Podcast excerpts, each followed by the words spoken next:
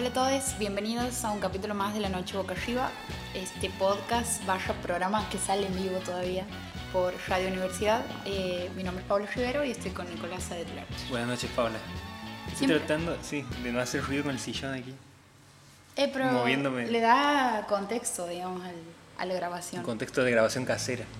Literalmente casera, porque hoy estamos grabando desde una casa. Es verdad. Primera vez que sale el programa eh, desde una casa así propiamente dicho. Se ha aleveleado ahora la noche boca arriba. Con los ingresos que se hacen en el programa, Nicolás ha podido con- construir una casa. Hemos podido construir una casa y ahora es probable que se escuchen perros de fondo y Sí. autos pasando para darle también un, un marco de... Bueno, vamos a lo que nos compete. Porque no vas a terminar de, de No, la, la no voy a terminar la oración porque no es necesario tampoco. Eh, tengo dos documentales para eh, comentar hoy y recomendar porque tienen los dos en diferentes, desde diferentes lugares eh, propuestas que están copadas. Los dos están en HBO. Uno es un documental muy cortito, es un documental de 15 minutos. No sé si existe el micro documental Eh, ¿Entré en la categoría de microdocumental? o mini documental.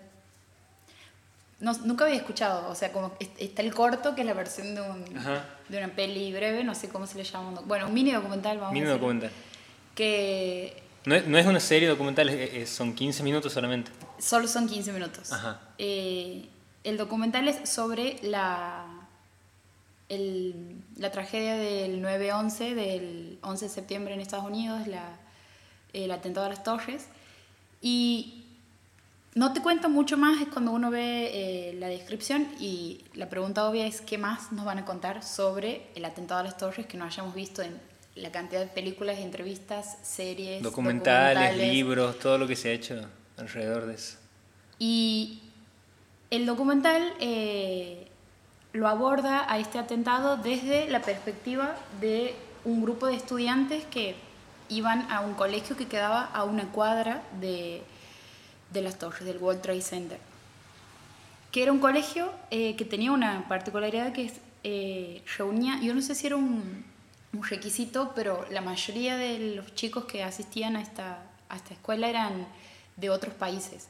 Eh, o eran descendientes de extranjeros, de inmigrantes, digamos, o se habían mudado recientemente a Estados Unidos, eh, pero eran para, o sea, para asistir a un colegio que quedaba tan cerca, tan en el centro de Nueva York, eran familias bastante bien paradas. En una buena posición económica. Sí. Ajá.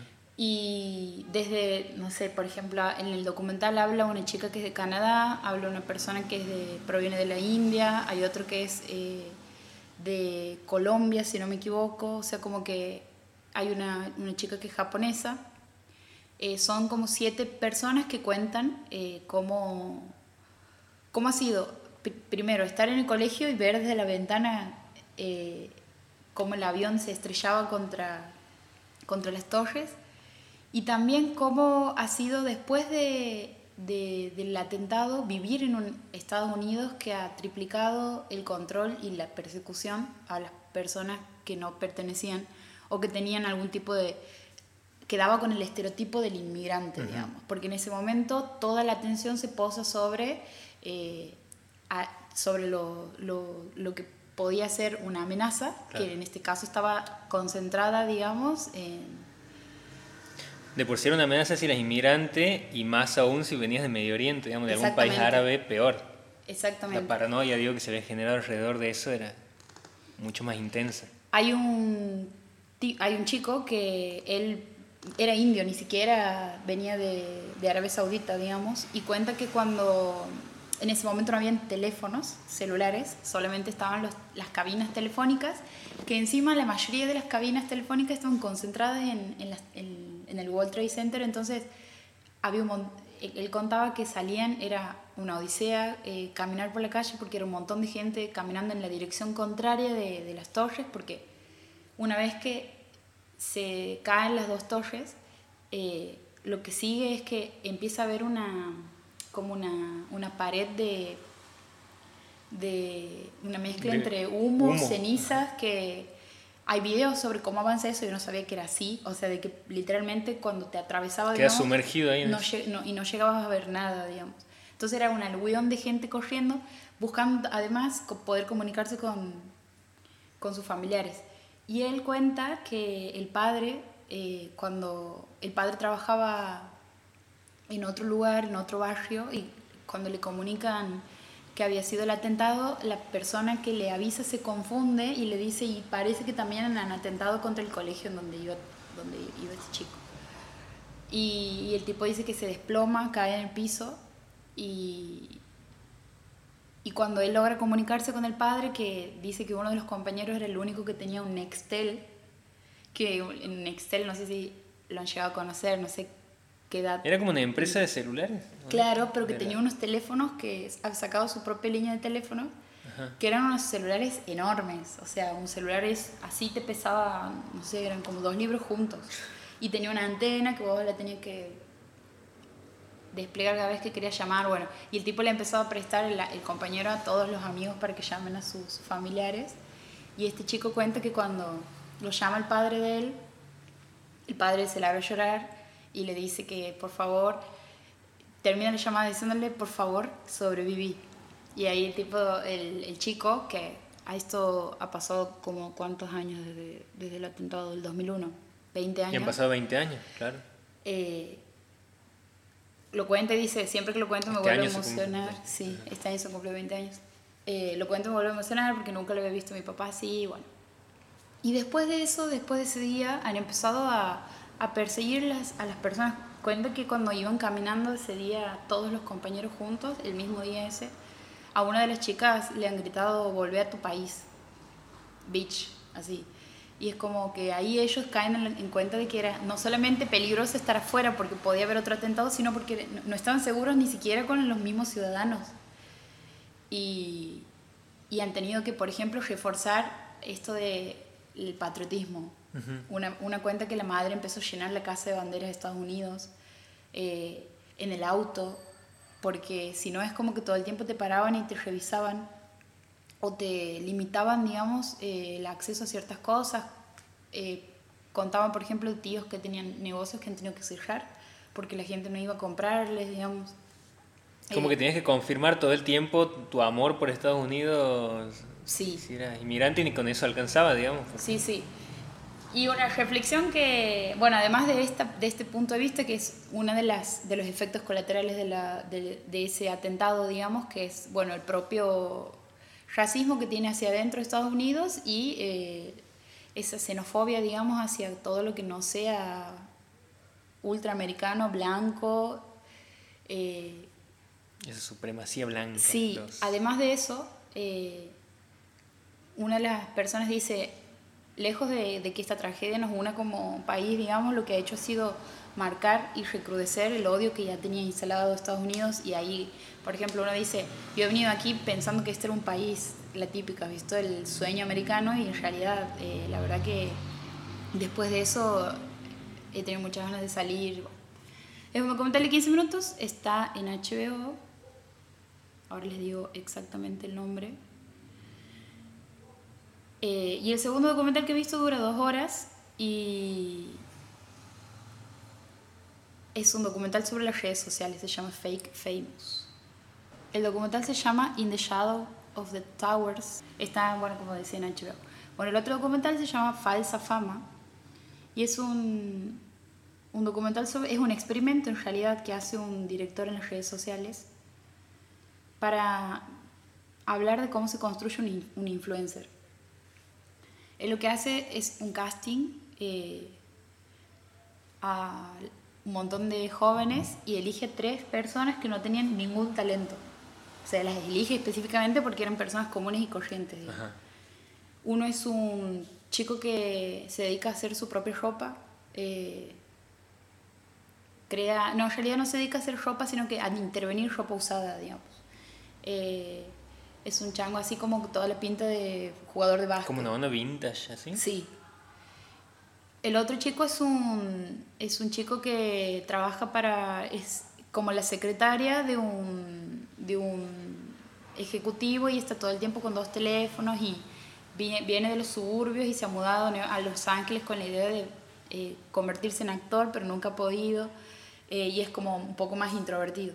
Y la tercera persona es una chica que también quiere ser modelo y quiere ser actriz. O sea, los tres tienen su objetivo, digamos, es ser conocidos, ser famosos.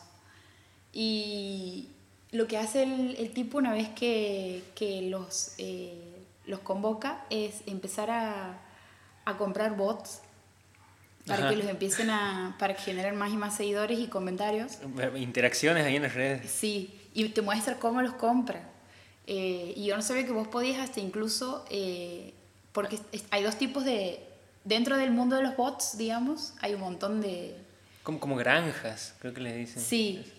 Hay diferentes perfiles. Hay perfiles que son réplicas de perfiles que existen y después hay perfiles que son inventados que son falsos pero dependiendo de la cantidad de tiempo que tenga en redes ese, ese, ese bot falso, es el precio. Por ejemplo, si yo compro el perfil de Nico Adet que viene publicando hace seis años, me sale una banda, porque tiene mucho más, es más fácil que pase el filtro de Instagram, digamos. Que Instagram, en teoría, ha, ha, hecho mucho más como riguroso su filtro para detectar estas cosas, pero el documental termina mostrando que no, porque a través de los bots, hay un, detrás de los bots hay un tremendo negocio, digamos.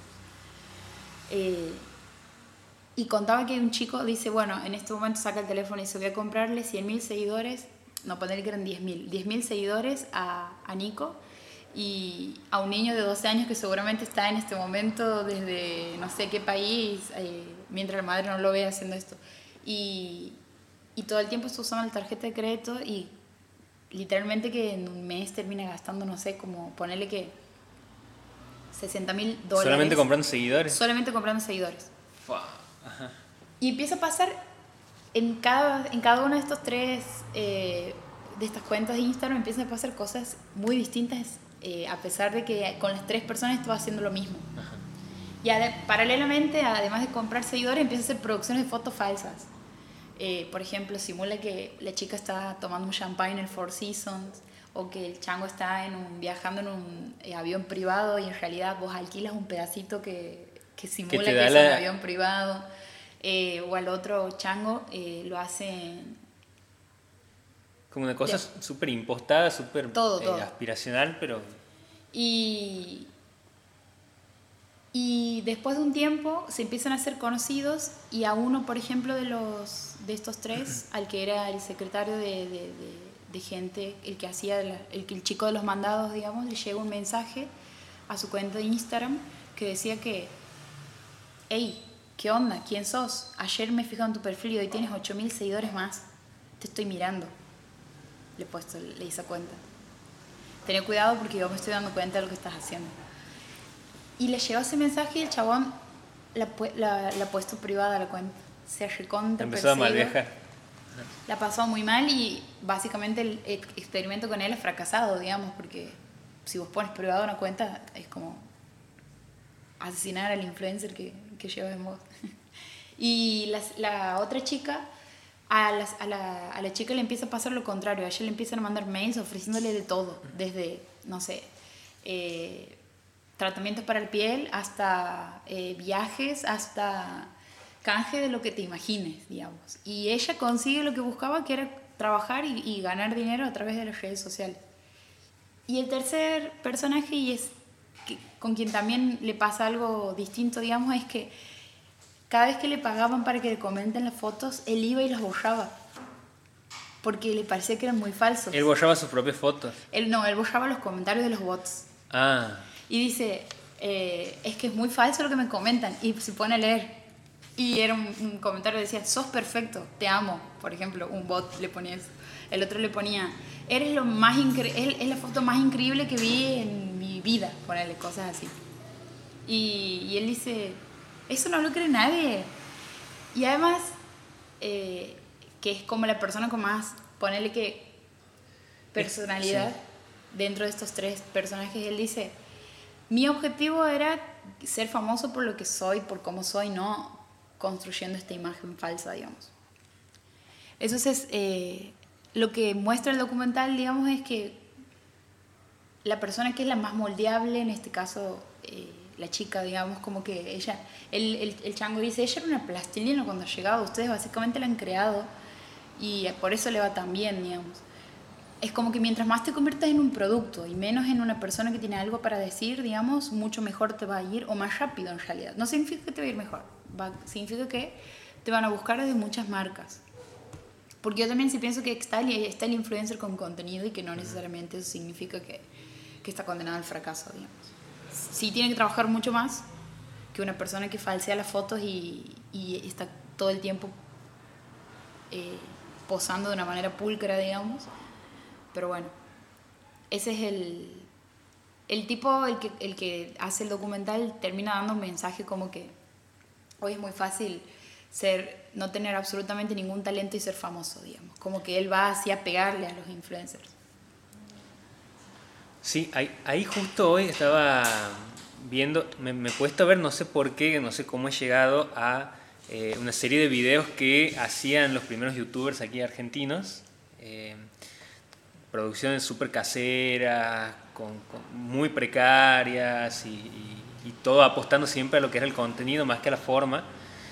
Y ahí he terminado en una suerte de, de foro y comentarios donde se, se, discutía esto de que, bueno, en qué se ha convertido YouTube, en qué se han convertido las redes ahora en cuanto a eh, qué cantidad de personas que tienen canales y que tienen cuentas eh, se preocupan verdaderamente por el contenido y hasta qué punto también el entorno le da prioridad al contenido eh, y qué parte de eso que se está produciendo es pura forma eh, encasillada en los requisitos que tienen hoy las redes para, para, publicar y para difundir ciertos mensajes que no ofendan básicamente a nadie. Es como una cosa de... Bueno, me acuerdo esto que le pasó a Ariana Harwicz, la, la escritora, de que estaba difundiendo su novela que se llama Matate Amor en Twitter y Twitter le ha, le ha terminado eh, bloqueando la cuenta a, una usuaria que difundía su libro porque tenía la palabra eh, Matate, amor, que al instante vos cualquier cosa que buscas y que eh, tomas de referencia, incluso si uno hace el ejercicio ahora de poner en, en, Instagram o en, o en, Google cualquier cosa vinculada, por ejemplo, al suicidio, al, lo primero que hacen las redes es interpretarlo como que vos, vos estás queriendo eh, suicidarte. Sí, claro, porque... claro no hay una interpretación. No, hay una interpretación porque el algoritmo, claro, el algoritmo lo interpreta eh, con una frialdad eh, que eh, no termina de ver la intención con la que uno dice las cosas, como cuando vos agarras una entrevista que has tenido con una persona y la pones en una máquina para que la desgrabe, vos nunca vas a terminar de saber con qué tono estaba diciendo la, la persona, la palabra que estaba diciendo, entonces hay ahí también como una cosa de hilar fino que, que, para subir contenido hoy, por ejemplo, en, en Instagram, muchos influencers eh, se han tenido que pasar a YouTube o a otras redes porque ya no se permite subir a historias de contenido sin que te censuren. Eh, entonces hay también ahí como un, camino más estrecho que te van planteando desde las redes a través de los algoritmos para que vos tengas que decir lo que corresponde que digas y si no lo dices, no te, no te facilitan tampoco llegar a más gente. Sin embargo, esos, esos, esos filtros o esas como especies de censuras o, políticas de, contenido que tiene Instagram, que cada vez son más policías, digamos, con ciertas cosas, eh, siguen siendo, siguen favoreciendo, no tienen nada de, de eh, a ver, ¿cómo sería la palabra? Sigue favoreciendo el negocio, porque por ejemplo, esto de que existan los bots es algo que no va a dejar de, pasar, digamos, que, que, un, que una persona te pueda comentar anónimamente y te pueda recontrabardear, digamos, es algo que va a seguir existiendo, así como toda la campaña que eh, en teoría se ha hecho durante la presidencia de Trump, que por lo que después ha ido a juicio, digamos, Facebook, Mark Zuckerberg en, concreto, eh, era algo que se podía, se podía controlar entonces es como esta, esta cosa de modificamos nuestras políticas, pero para que en la fachada pareciera ser que nosotros estamos cuidando, digamos, lo que se muestra, pero en realidad lo que hacen es eh, blanquear de alguna forma, como esto que decíamos hace unos programas, el pinkwashing, digamos, como hacer un, una... Queremos lucir progres censurando palabras sobre que, que hablen sobre el suicidio, por ejemplo, sin embargo, las... Eh, todo el laburo y todo el negocio que hay detrás con eh, cosas que son mucho más sutiles que el algoritmo no les detecta y podría, eh, siguen funcionando y siguen alimentando a esta red. Sí, hablando de esto de los algoritmos eh, y de esto que mencionas de Trump, bueno, estaba la discusión de hasta qué punto el, control de trolls y de bots y todo lo que pasa para favorecer una campaña política puede potenciar o puede, no, puede hacer que un, candidato gane. siempre estaba esa discusión de hasta, qué punto se puede culpar a eso de una victoria o no. Em, pero lo que sí se, sí se planteaba como algo que verdaderamente pasa es que terminan orientando la discusión pública para un, lado que los termina favoreciendo. Em, hace poquito estaba escuchando el podcast de em, Tamara Tenenbaum de Diario AR eh, y ahí hablaban, hablando de esto de los algoritmos y todo lo que, lo que pasa alrededor de eso, hablaban de Amy Webb, que es una periodista que según la revista Forbes, es una de las cinco mujeres que hoy está cambiando el mundo. Eh, es una mujer que es periodista y ella se define como futurista. Eh, y ella cada año es consultada por, por, muchas empresas porque suele hacer como pronósticos eh, muy precisos y verosímiles sobre lo que va a pasar y lo que viene pasando en cuanto a tecnologías. No sé, empresas como, no sé, grandes empresas tecnológicas eh, siempre están atentos a lo que ella dice. Cada año ella presenta su informe y va como diciendo, bueno, estos temas son los que van a ser importantes en estos próximos meses. Y ella lo que decía sobre, sobre, em, sobre los algoritmos es que lo más importante de los algoritmos es dejar de pensar que son algo neutro, que son algo eh, objetivo e imparcial. Desde el primer momento que se setea el algoritmo para que funcione, ya hay un sesgo que define el funcionamiento del algoritmo. Y lo mismo con la inteligencia artificial. El primer momento que se eh, crea esa inteligencia artificial y se programa la inteligencia artificial junto con los algoritmos, ya hay un sesgo marcado ahí que va a determinar cuál es el funcionamiento posterior de todo eso y cómo va a repercutir eso en los contenidos que, se, que circulan por Internet.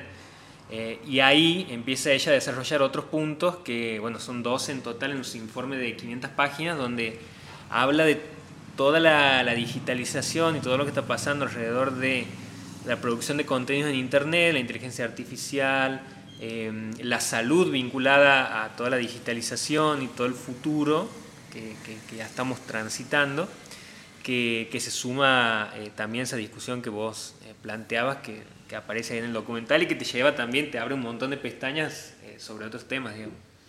Sí, eh, es, un, es, es, muy actual, son cosas que siempre cuando se están produciendo en este momento en el que estamos todavía analizando el fenómeno de las redes sociales, eh, me funcionan como disparadores de preguntas y en ese sentido me gusta, o sea, la, el documental sí propone un par de como eh, conclusiones, digamos, pero me parece más interesante lo que no termina de resolverse y que es esta, esta cuestión de ¿Quién está detrás de, una cuenta? ¿Qué tanto creemos que lo que vemos en Instagram es cierto? ¿Qué es lo que consumimos? Porque también eh, es esto de, no, bueno, pero porque en realidad hay un montón de cuentas que eh, no construyen, que están todo el tiempo intentando vender, etcétera, etcétera. Pero cuando te vas a dormir estás media hora mirando fotos de chicas en bikini de una marca de lentes en donde no hay una persona eh, no hegemónica y es como, bueno, también somos lo que seguimos, digamos, en un cierto sentido. Así como no hay algoritmos inocentes, no hay usuarios inocentes tampoco. Y, y como decía Fate Fate... Somos lo que seguimos. Título voy a, de... Voy a dejar ese textual ahí. Estamos nombrando el título de este programa en, en este momento. Creo que con eso podríamos concluir eh, el, la charla sobre... Eh, pero a mí me súper super manijea hablar de redes sociales. Me parece una cosa que es para mucho, muchas horas. ¿Será porque está vinculada con nuestro ámbito laboral? Exactamente. Fake Famous, HBO, eh, un documental que se consume muy rápido y que, como las redes sociales, y que nos, nos invita, digamos, a, a empezar a pensar un poquito más qué hacemos cuando abrimos Facebook. Twitter, Instagram. Bueno, yo iba a hablar de un libro, sigue nombrándose hasta el final. Yo iba a hablar de, un libro, pero ahora voy a hablar de otro, porque ya me he cebado hablando de, Estados Unidos y de Trump y de todo lo que está eh, Uy, tremendo esa portada. Eh, este es un libro que a mí la verdad que la primera vez que lo, que lo he leído me ha volado completamente la cabeza. Eh, se llama El desmoronamiento, está escrito por George Packer, es un periodista que escribe para The New Yorker, es una, es una revista de periodismo narrativo, ensayos, eh, reseñas en, Estados Unidos, es muy reconocido por eso y un libro que él publicó sobre la guerra de Irak eh, fue considerado uno de los 10 mejores libros del, del 2005 por el por el New York Times, así que ya venía como cosechando éxitos. Él cuando publica este libro lo que hace es em, reunir como varios perfiles de personas que han contribuido a lo que él llama el declive norteamericano. No, son, son perfiles que en realidad te ayudan a entender lo que es el declive eh, norteamericano. Lo que él dice es que Estados Unidos desde hace 30 años está transitando eh, un declive y eh, va contando eso a través de la vida de estas personas y aparecen, por ejemplo, una, una, obrera que trabaja en una ciudad súper industrial que durante la crisis de 2008 ha, bueno, ha tenido como una situación, han terminado cerrando todas las empresas y ha quedado como un pueblo fantasma. te cuenta la historia de un operador eh, que, ha, atravesado el, Congreso y los gobiernos norteamericanos, eh, te cuenta de qué se tratan las puertas giratorias, de lo que son eh, las puertas giratorias, que son las situaciones donde un tipo que trabaja por una empresa después pasa a trabajar para un gobierno y un tipo que trabaja por un gobierno pasa a trabajar por una empresa, digamos. O sea, ahí los conflictos de intereses, como están permanentemente eh, presentes en lo que son las gestiones eh, a través de, los distintos gobiernos. Te cuenta también la historia del creador de, Walmart, te cuenta la historia de Jay-Z, cómo llega a ser un rapero ascendente en lo que es el mundo del, hip hop, y así como que va intercalando entre eh, figuras conocidas y personas de clase media, clase media baja, que la, van peleando en el día a día eh, y te cuenta también de, figuras muy vinculadas a las iglesias cristianas, te cuenta eh, de que te, cuenta un poco la vida de los, de los llamados rednecks, que, estos, que son estos blancos supremacistas, súper racistas, que viven en los, en los, pueblos más rurales de Estados Unidos y que están a favor de las armas, de la pena de muerte, Toda la zona de Texas, religiosos, claro. Sí. Eh, y, es, fascinante cómo va intercalando las historias porque no, te, no, no, tienes el perfil completo de la persona en un primer momento, sino que te cuenta un fragmento de la historia, después intercala otro perfil y después retoma con el, con el perfil anterior, entonces lo va haciendo también como mucho más fluido y mucho más ameno el libro para, para poder leerlo. Está escrito de una manera extraordinaria, es como es, usando las herramientas del mejor periodismo narrativo, en, un tono muy cercano a, lo que puede ser una novela, y, permite entender, así se lo ha vendido el libro por lo menos en el último tiempo, porque cuando ha, salido eh, aquí por lo menos no, había tenido repercusión, después se ha publicado de parte de la editorial Debate y, se lo ha vendido con una, con una faja que decía el libro que te va a ayudar a entender por qué Donald Trump llegó a presidente. Y bueno, y, ahí vos después de, leer el libro, más o menos como tienes un panorama general de la situación de Estados Unidos en cuanto a, a, esta, a este constante ascenso eh, de, determinadas personas que terminan cumpliendo el llamado sueño, norte, el, sueño americano y que, que responden a todos los pasos que tiene esa, esa meritocracia que se promociona tanto, y después tienes personas que la pelean de abajo durante muchos años, que tienen que atravesar muchísimas dificultades, que siguen siendo eh, personas en una situación cada vez más compleja y cada vez más eh, empobrecida en un, en un, país que ya no te puede vender la idea del sueño americano, pero eh, sigue tratando de, jugar con ese fantasma que ha dejado ahí en algún momento hace 30 años. Así que yo lo súper recomiendo este libro que se llama El desmoronamiento de George Packer. Esa, joyita que sacado de, de, tu biblioteca. En un momento cuando yo estoy contando todo esto, Nico se ha parado de ido, es como... de manera automática. Sobre temas random, Nico tiene un libro para recomendar. En realidad voy a confesar que siempre encuentro una excusa para hablar de este libro. Ah, bien. Ah, así de, de, de bueno es. Así de bueno es, sí. Bien. ¿Puedes, ¿Vuelves a nombrar el título? ¿Puedes volver a nombrar el Se llama El desmoronamiento de George Packer. Perfecto. Bueno, esto ha sido todo por hoy. Nos volvemos a encontrar en el próximo episodio. Espero que escuchen los anteriores también, porque tenemos una larga lista de episodios ahí. Creo que más de 50, vamos por más de 50. Más de 50. Y hay... Eh, más de 50 en Spotify. Antes ya había otros. Los que pueden escuchar ustedes están ahí. Sí. Antes nosotros venimos de, de, trabajar en muchas radios, además, con personas como eh, Dolina y eso, pero de eso no vamos a hablar porque además eh, no podemos mencionar mucho, estamos ahí con temas legales por el caso de Nico. Así que bueno, esto ha sido todo por hoy. Chao.